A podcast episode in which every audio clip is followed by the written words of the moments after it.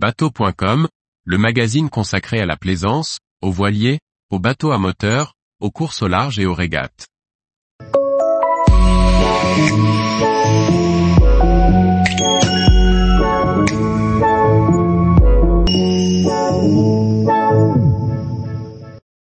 Côte Est du Groenland, retour d'expérience sur la communication, l'avitaillement et les ours.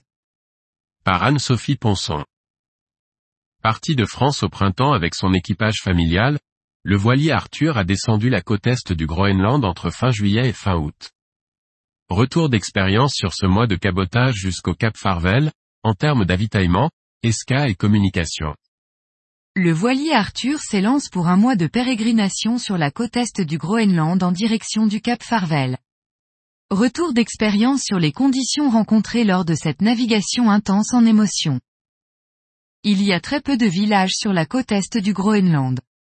Dans ces conditions, il ne faut pas compter sur de grandes installations portuaires.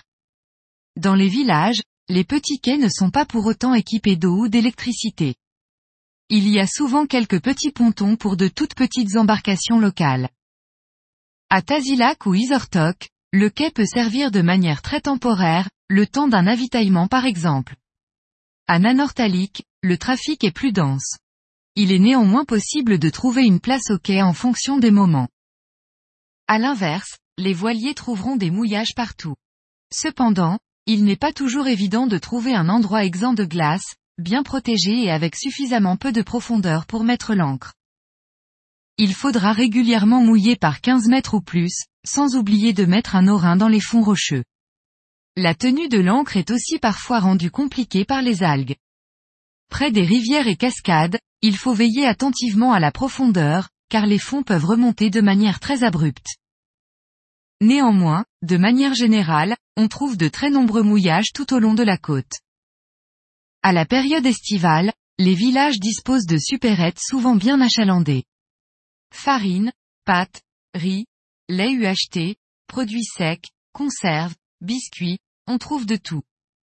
Les fruits et légumes, toutefois, sont en nombre limité. Côté frais, il y a des œufs, du beurre et des blocs de fromage de type Gouda. La viande et le pain sont souvent congelés. L'avitaillement, dans les villages, n'est donc pas un problème. En dehors des villages, il est possible de pêcher, ramasser des moules en grande quantité, des myrtilles, des algues comestibles ou quelques champignons. Concernant l'eau, il y a deux solutions. Dans les villages, il y a toujours un robinet auquel bidonner.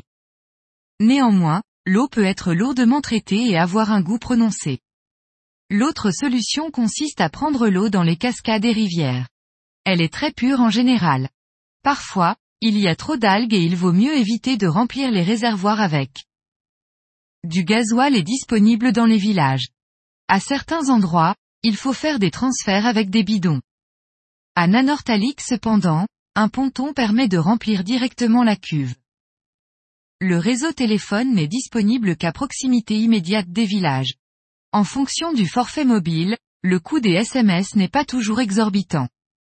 Il y a également la 4G, mais il faut éviter d'utiliser les données Internet, car le prix des data est particulièrement élevé. Par ailleurs, il y a très peu de Wi-Fi disponible, voire pas du tout. Il ne faut pas compter là-dessus pour consulter la météo ou envoyer des emails.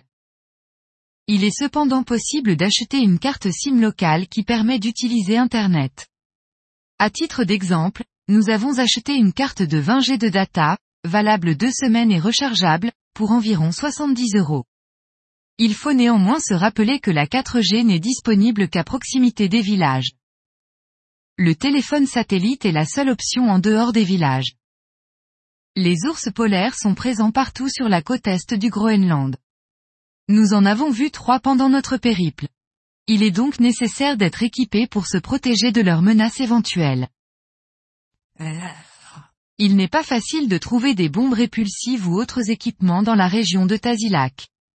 Mieux vaut avoir anticipé soigneusement cette question avant l'arrivée au Groenland.